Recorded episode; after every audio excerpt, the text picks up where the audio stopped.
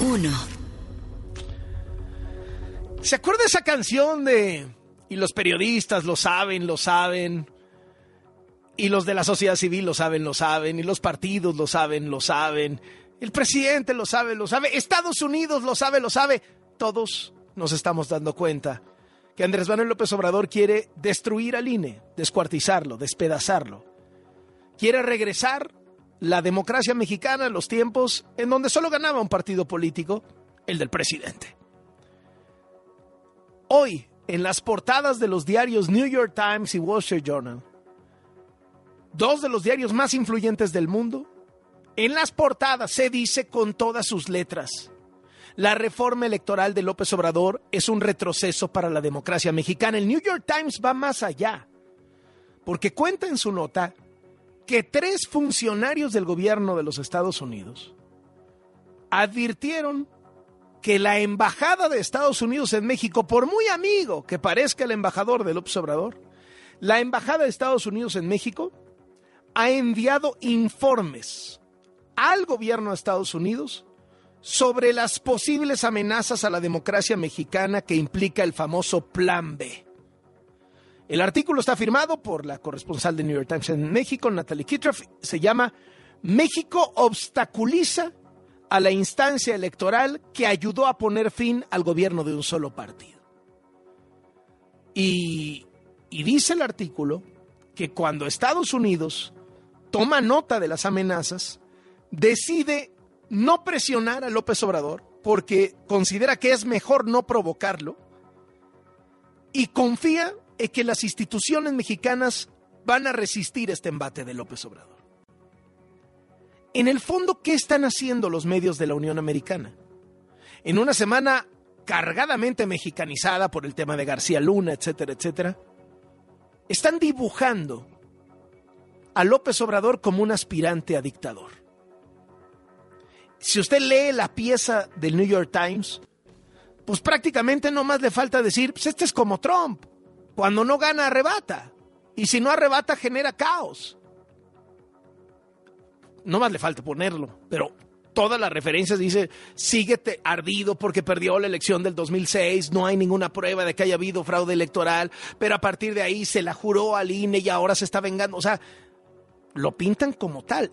Y para la democracia, para las libertades, para el mundo de, digamos, el mundo de los valores democráticos estadounidenses, Donald Trump es el anti, anti todo, ¿no?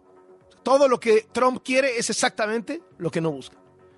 Entonces, que, que pongan así a López Obrador, que lo pinten de esta manera, pues deja clarísimas las cosas, por si alguien tenía duda.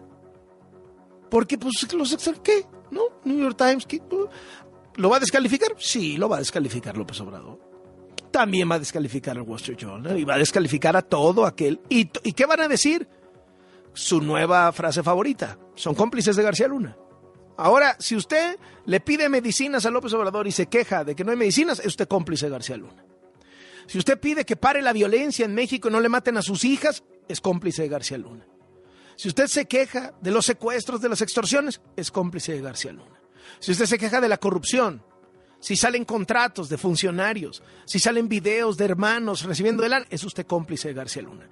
Y si usted va a la marcha, no a la marcha, perdón, a la manifestación, porque es, no es marcha, todos al Zócalo, es lo que están convocando para este domingo eh, en defensa del INE, es usted cómplice de García Luna. Es lo que está tratando López Obrador de hacer ahorita. Y a mi juicio, una cosa es cobrar la factura política que tienen que pagar quienes encumbraron a García Luna.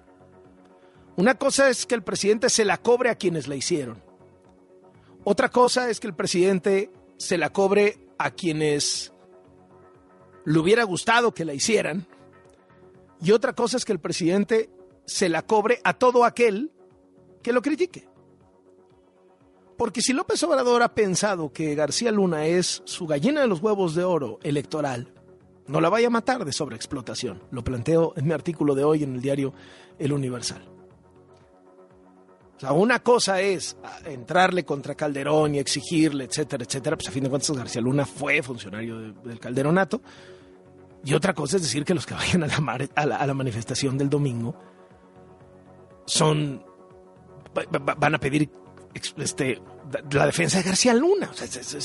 es, a tal grado desproporcionado, exagerado, es, es a tal grado mentiroso y ramplón que mata su argumento por su propio peso. Un argumento en el que puede llegar a tener razón.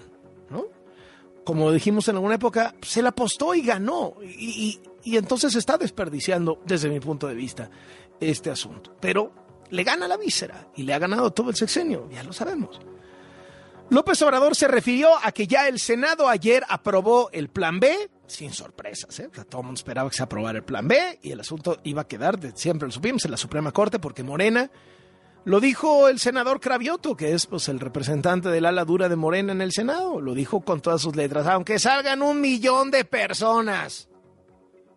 Se los dijo a Gabriela Barquentin y Javier Risco aquí en la mañana en W Radio hace un par de días. Aunque salgan millones a la calle, yo no me muevo, yo voy a, todos vamos a probar el plan B. Ah, bueno. Ahí está lo, bonito de, escuchar al electorado, ¿no? Eh, y entonces, esto dijo López Obrador. Que eh, se impugnen estas reformas, se acuda al Poder Judicial mediante recursos, controversias, pues todo eso es parte de la normalidad política, democrática de un verdadero Estado de Derecho. Ya se aprobó en el Senado esta reforma, se va a publicar y luego, como está anunciado, van a presentar una controversia para que se declare inconstitucional la ley. Eso corresponde al Poder Judicial, en particular a la Suprema Corte de Justicia. Entonces, no hay nada que sea extralegal y quiero dejar registro de cómo se refirió López Obrador a, uno de los oradores de la manifestación del domingo en el Zócalo, que es el exministro de la Corte, José Ramón Cosío. López Obrador le echó en cara que cuando se discutió en la Corte el caso ABC, el caso de la guardería ABC, Cosío no votó a favor del dictamen que proponía condenar, pues prácticamente desde el presidente Felipe Calderón, etcétera, etcétera, que es el dictamen que había puesto Arturo Saldívar, expresidente de la Corte y muy cercano al observador. De hecho, eh, recuerdo que esa votación la perdió Saldívar 10 a 1 o algo así. Y, uno de los que se pensaba que podría votar eh, contra, eh, contra, digamos, el gobierno era Cosío, pero no votó en ese momento. Este, y y, digamos que eso se lo viene a cobrar López Obrador a estas alturas, pero las palabras. porque usted puede estar en desacuerdo cómo votó Cosío esa resolución o otras resoluciones, cuestionarlo. Las palabras, o sea, al exministro de la Corte José Ramón Cosío le llama corruptazo hipócrita. Y todavía me acuerdo la carta que le mandó al dictador de Nicaragua, que tiene cientos de asesinatos denunciados en sus espaldas, presos políticos, dos décadas en el poder, cancelación de la democracia, encarcelamiento y exilio de opositores, de intelectuales, de periodistas. Y al ministro, exministro Cosío le escuche. Cuando la Suprema Corte se oponía a una decisión del presidente, Ahí estaba el ministro Cosío, que seguramente va a estar el domingo protestando. Corruptazo, conservador, hipócrita, como son la mayoría de ellos. Ahí lo tiene. El presidente reconoció que no debe menospreciarse a la oposición, pero se burló de la manifestación de este domingo. No hay que menospreciar la fuerza del bloque conservador. Sería un error subestimar lo que representan. Ellos están financiados por la oligarquía, tienen mucho dinero. No menospreciar al conservadurismo, porque son bastantes, no es poca gente, son millones. Nada más con que ya no sigan creciendo. Al grado de que el domingo están agarrados de la mano. Fox con, ¿cómo se llama el, PRI? Alejandro Moreno, Chong, Claudia Ruiz Massieu, Goldenberg, Aguilar Camín, Krause, Marco Cortés, lo de Demola, etcétera, etcétera. Ahí todos, agarraditos de la mano. Agárrense de las manos.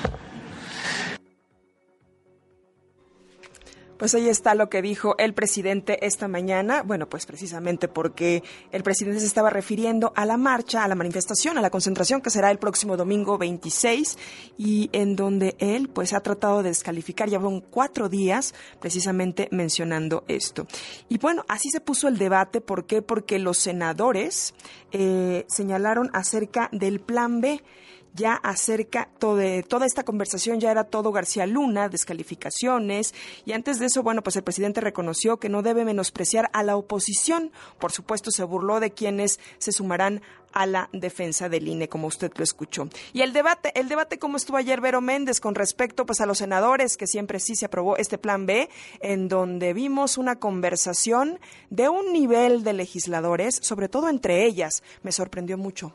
Bueno, ya no nos sorprende Las nada, cosas como son. Las cosas como son, querida Areli, muy buenas tardes, cabrón, piruja, puta. Así se expresaron los senadores Así de se Morena puso, ¿eh? en el último debate electoral en el que los oficialistas dejaron caer su mayoría y avalaron el llamado plan B del presidente López Obrador. ¿Qué le dijo? Le dijo piruja, era el comentario entre todos los senadores de todas las bancadas y todos los asistentes, todos los que estaban en el pleno, cuestionaban la expresión que dejó caer la morenista Rocío Abreu contra Lili Telles. Ya sin cláusula de vida eterna, la discusión de la reforma también terminó salpicada por el veredicto contra Genaro García Luna. Guerra de mantas, Areli, guerra de cartelones, guerra de insultos. Primero, una manta gigante de los morenistas con la imagen de Genaro García Luna, los expresidentes Vicente Fox y Felipe Calderón. Enfrente, otra manta, era de la oposición, invitando a la movilización del domingo 26 en defensa de la democracia. Los carteles de Morena se quiere robar la elección y los carteles con la imagen de Felipe Calderón y Genaro García Luna circulaban por todos lados, por dentro y por fuera del Senado. Las acusaciones se prendieron cuando el senador del PAN, Yulén Rementería, acusó a Morena de ser una basura de gobierno. Escuchemos. Los que elijan a los gobernantes sean los ciudadanos de este país y no un puñado de ladrones que se han encaramado en el gobierno federal en este país, porque son una calamidad, son una basura para gobernar. Areli Félix Salgado Macedonio de Morena se levantó de su lugar y respondió que la marcha del domingo no es para defender la democracia en el INE, es para defender a Genaro García Luna y a sus secuaces. Sin embargo, Xochil Gálvez también respondió y dijo si García Luna ya está juzgado, ¿por qué sigue el tráfico de drogas y la violencia en el país? Xochil Gálvez. Si ya no está García Luna, entonces ahora ¿quién es el cómplice? Porque en Estados Unidos, en el Senado, se acaban de quejar de que el fentanilo sigue llegando por toneladas. ¿Quiénes son los políticos cómplices del régimen? y no se hagan. García Luna ya los vino a exhibir y vino a exhibir sus gobiernos corruptos, gritaba abiertamente la senadora morenista Antares Vázquez. Y pretenden ahora en su controlito de daños, ay sí, pero le dio la mano a la mamá del Chapo, como si fuera lo mismo. No, señores, no es lo mismo, no es lo mismo. Y enseguida vino el trenzón. Lili Telles desde la tribuna señaló a los morenistas de ser unos burócratas, bribones, que solo saben embolsarse fajos de billetes en bolsas de papel. Esto en alusión a Rocío Abreu, que hace unos días fue exhibida recibiendo dinero del gobierno de Campeche. Y mientras hablaba Lili Telles escuchó la palabra piruja desde el escaño de Rocío Abreu. Así el momento. Advierte que hay videos de cada uno de estos senadores recibiendo billetes. Y todavía vienen aquí y no quieren que les digan bola de corruptos, bribones, burócratas. Por eso, porque están... ¿Va a callar a la senadora? Permítame. Y después del insulto vino la amenaza de Rocío Abreu contra Lili Telles. Escuchemos venir a demostrar aquí a nosotros. Y Lili, no te preocupes, va a salir tu video, nada más que el tuyo no es para menores de 18 años, ese es el problema. Kenia López acusaba violencia de género, mientras que las cosas no paraban ahí. La morenista Lucía Trasviña tomó la tribuna y cuestionaba cuál democracia defienden. Lo hizo así. Este cabrón al que ustedes siguen y al que ustedes aplauden, al Felipe Calderón. Felipe Calderón debe ser llamado a cuentas de la justicia. Ustedes están llamando a una marcha por la democracia. ¿Cuál puta democracia han defendido ustedes? ¿Cuál puta democracia han defendido? pero se las van a cobrar en las urnas, les decían los integrantes del Grupo Plural, Emilio Álvarez y Casa y Germán Martínez. Así remató el debate la priista Beatriz Paredes a un destino ominoso. Rechazamos al plan B con la participación, con la fuerza de la democracia, con la unidad de los demócratas, con la fuerza de los mexicanos que creemos en que la participación vence al autoritarismo. ¡Viva México! ¡Viva la democracia!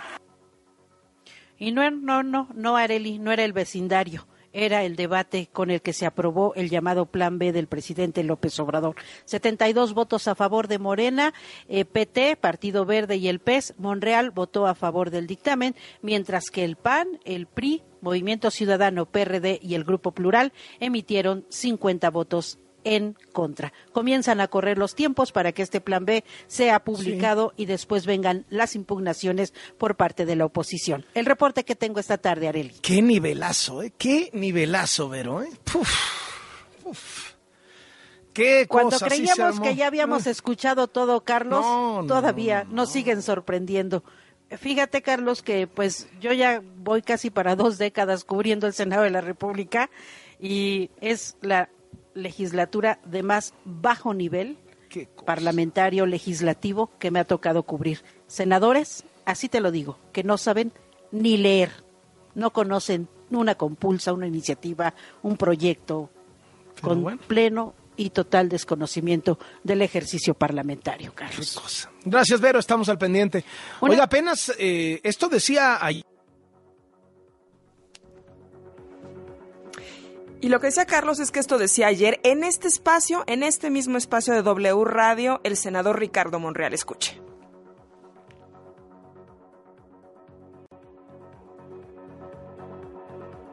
Bueno, en unos minutos vamos a escuchar, pero él ayer aquí decía que era congruente, que iba a votar pues en contra porque así lo hizo la vez anterior y que de esta forma, bueno, pues él estaba siendo pues congruente y ya lo vimos y ha sido exhibido en las redes sociales en donde la gente le ha recordado, usted votó a favor el día de ayer, así es que todo lo que dijo antes pues era pura palabrería.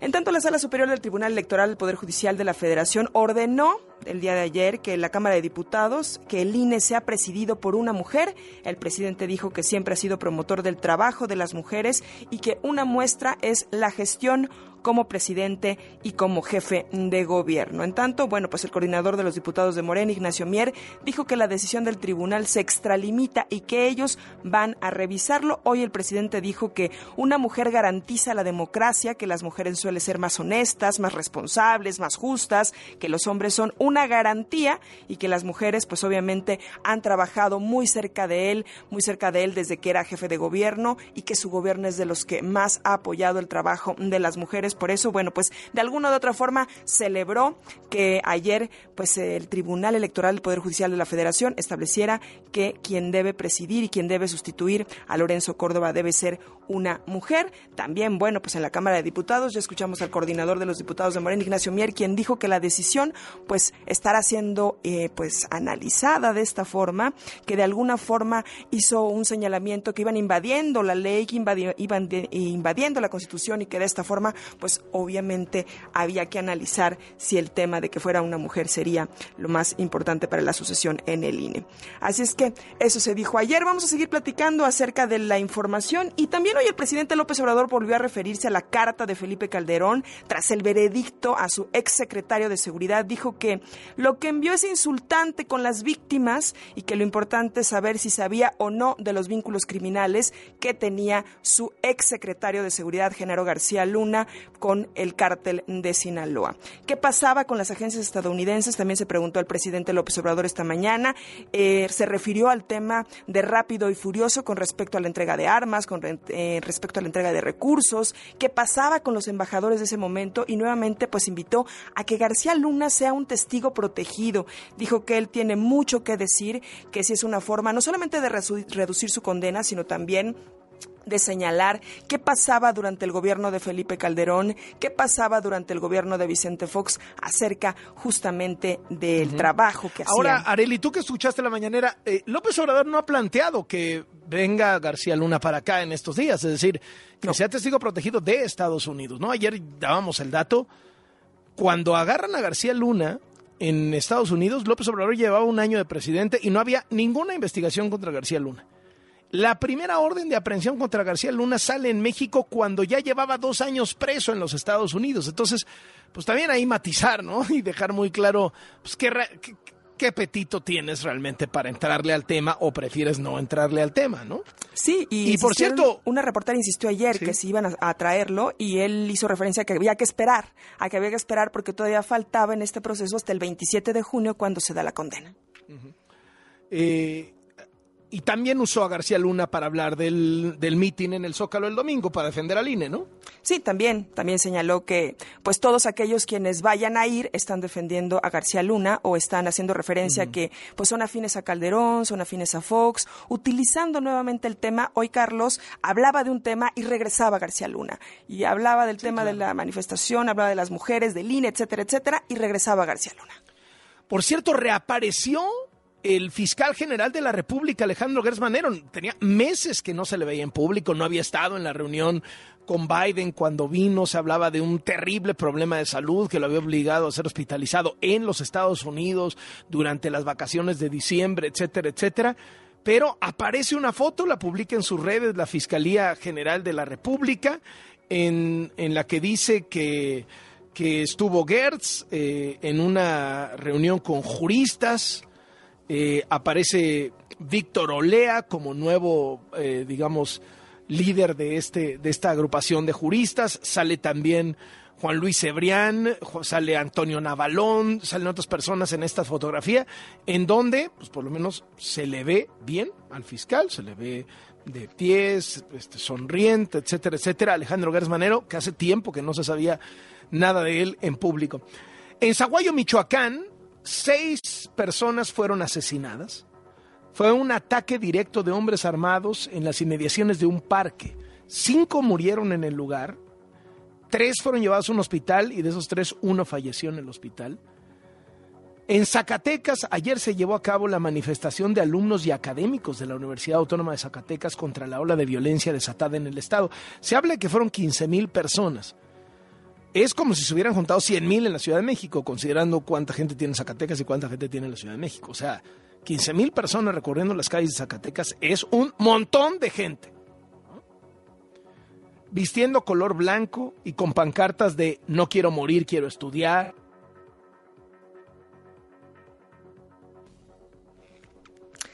Y sí, Carlos, pues esta manifestación fue muy eh, seguida a través de las redes sociales. Muchos jóvenes, bueno, pues mientras estaban ahí decían, venimos pacíficamente, venimos eh, a exigir porque queremos estudiar, queremos seguir viviendo en Zacatecas. Tenemos un clima de violencia y le exigieron al gobernador justamente que, pues si no podía, a David Monreal, pues que mejor se fuera, que mejor renunciara. De esa forma, estos jóvenes, bueno, pues estuvieron ahí y se reunieron y también de alguna u otra forma eh, lo que estaban expresando Carlos era que no podían seguir estudiando, no podían seguir viviendo en una ciudad en donde ni siquiera pueden salir a la calle, ni siquiera pueden salir en la mañana a su casa y garantizar que van a regresar por las noches con su familia.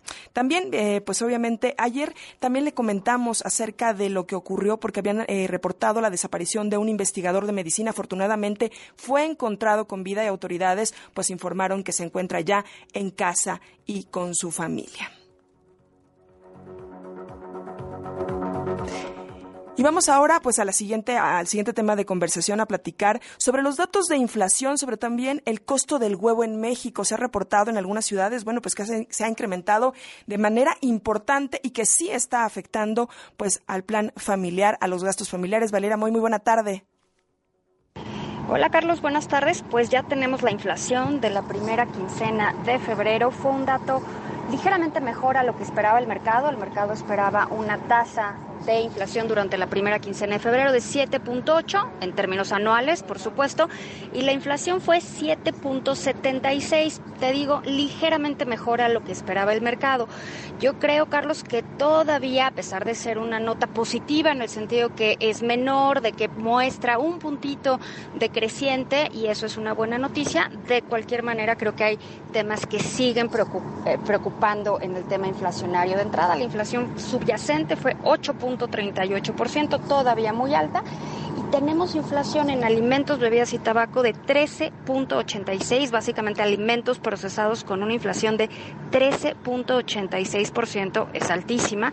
Inflación en frutas y verduras de 9% y en bienes pecuarios, carne, leche, huevos, 10.27%. Algo que llamó la atención en esta métrica de inflación fue el sector servicios, que si bien había subido, no había tenido este incremento en precios. El incremento en el sector servicios en esta ocasión fue de 5.58%. Es importante ir monitoreando este sector porque pues la economía mexicana está basada en el sector servicios. Y hablando de precios, Carlos, algo que ha dado la nota y sigue dando la nota es el precio del huevo. De acuerdo con la información que presentó hoy el INEGI, el precio del huevo se incrementó 6.2%, 6.20% en la quincena, es decir, en solo 15 días el precio del huevo subió 6.20% y si hacemos la comparación anual subió 34%. Es un incremento altísimo, un incremento importantísimo en el precio del huevo. Y justo ayer estuve con productores de huevo, productores de aves, y lo que me dijeron, más allá de esto que se ha comentado mucho de la gripe, de la gripe aviar, de la influenza aviar, es que lo que está presionando el precio del huevo al alza es el precio de los granos, que esta disrupción que se dio a partir de la guerra de Rusia y Ucrania, que son altos y importantísimos productores de granos, pues no se ha corregido y el precio de los granos sigue subiendo. Así que el incremento en el precio del huevo, Carlos, 34% anual durante la primera quincena de febrero. Y el otro dato importante que tenemos hoy, Carlos, es el PIB de Estados Unidos. Ya salió la segunda estimación. Estados Unidos normalmente da tres estimaciones del PIB. Ya tenemos la segunda del PIB de Estados Unidos durante el cuarto trimestre de 2022. El crecimiento de la economía fue de 0.9% en su comparación anual. Y aquí quiero aclarar algo. Van a haber muchos datos del crecimiento de Estados Unidos. La tasa trimestral, es decir, el cuarto trimestre frente al tercer trimestre, fue de 0.66%. Si comparamos el crecimiento de, este, ese trimestre, cuarto trimestre de 2022, contra el cuarto trimestre de 2021, el crecimiento es 0.9%. Estados Unidos publica su información distinto, publica una tasa anualizada. Esa tasa que verán es de 2.7%, pero no es comparable con la tasa que en México producimos. Entonces, la tasa que se puede comparar con el crecimiento económico de México es 0.9%. Dato importante porque fue ligeramente menor al que habían estimado antes, que era de 1%. Eso es lo más importante del día, Carlos. Gracias, Valeria. Gusto saludarte. Ahí tiene usted a Valeria Moy, quien encabeza el INCO y es comentarista financiera de este programa. Nuestro cuarto tema de sobremesa. Estamos a unas horas de que se cumpla un año de la invasión de Rusia a Ucrania. ¿Y sabe quién está hoy en Kiev, la capital ucraniana? El presidente de España, Pedro Sánchez, quien viajó para refrendar el apoyo a Ucrania.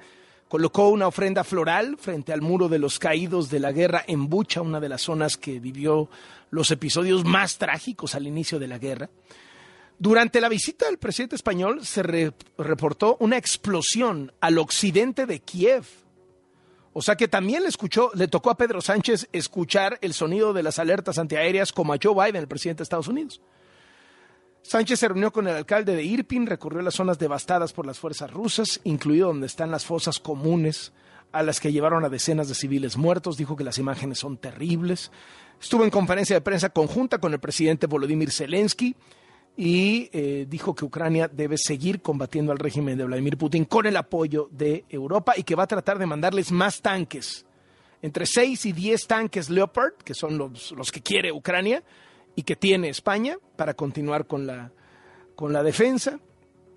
El secretario general de la OTAN, Stoltenberg, dijo que la invasión a Ucrania se convirtió en una guerra de desgaste y en una batalla estratégica en la que claramente estarán fortaleciendo a Ucrania, sobre todo al final del invierno, cuando esperan la, la ofensiva más grande de Putin. En Europa va a ser un día muy importante este 24 de febrero, un año de la invasión. En Londres, afuera de la Embajada de Rusia, fue pintada en el suelo una gran bandera, una bandera gigante de Ucrania. Y mientras tanto, entre Israel y Palestina, las cosas se calientan gravemente. Diez palestinos murieron y otras 97 personas resultaron con heridas durante una violenta redada del ejército de Israel en la ciudad de Nablus, en la ocupada Cisjordania.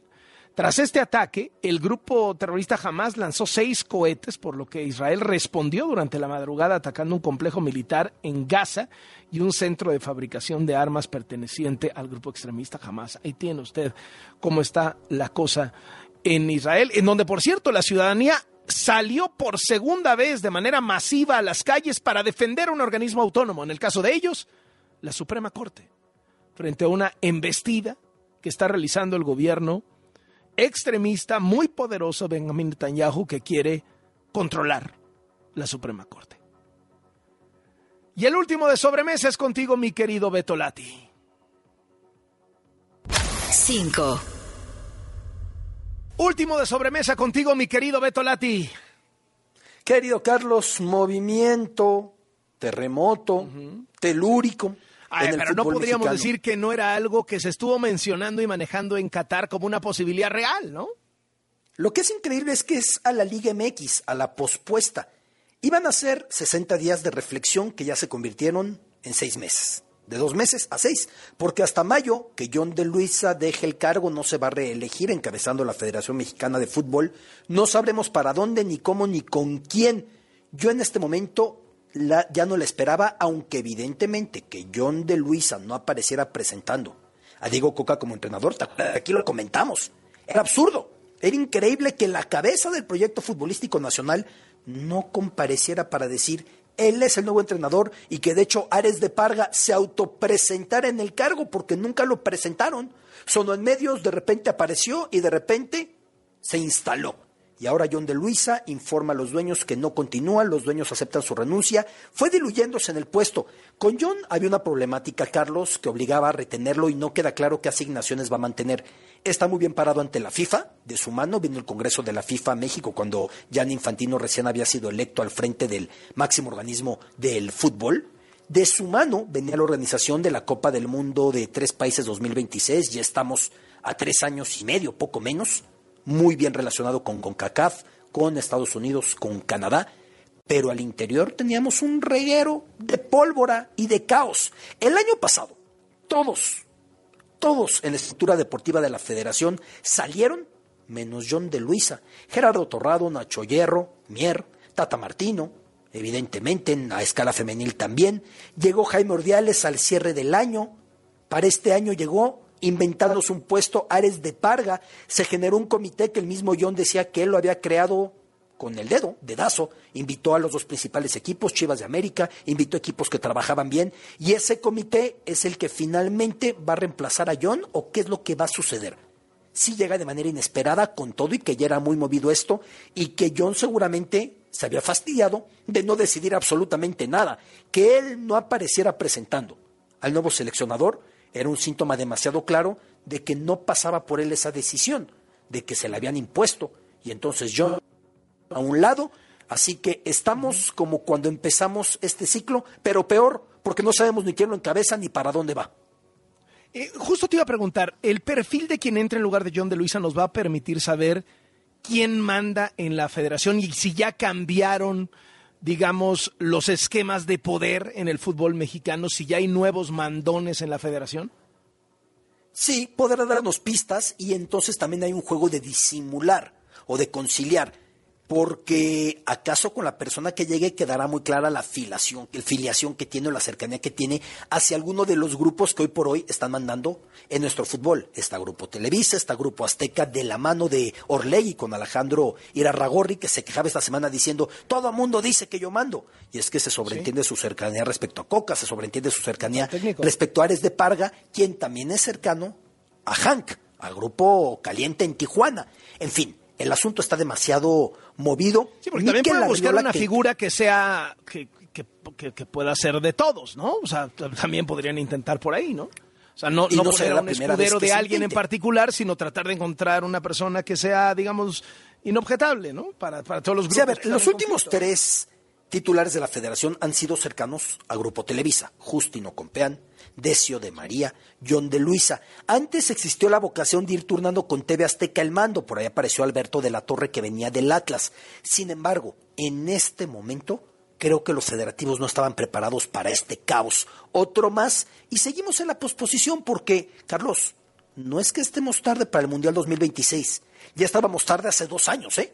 Nos vamos retrasando para el 2030 y periódicamente así nos vamos demorando y demorando y al final generar talento, generar esquemas, generar estructuras de detección y consolidación de futbolistas, generar un proyecto, porque en este país el orden de los factores es permanente y sí altera el producto.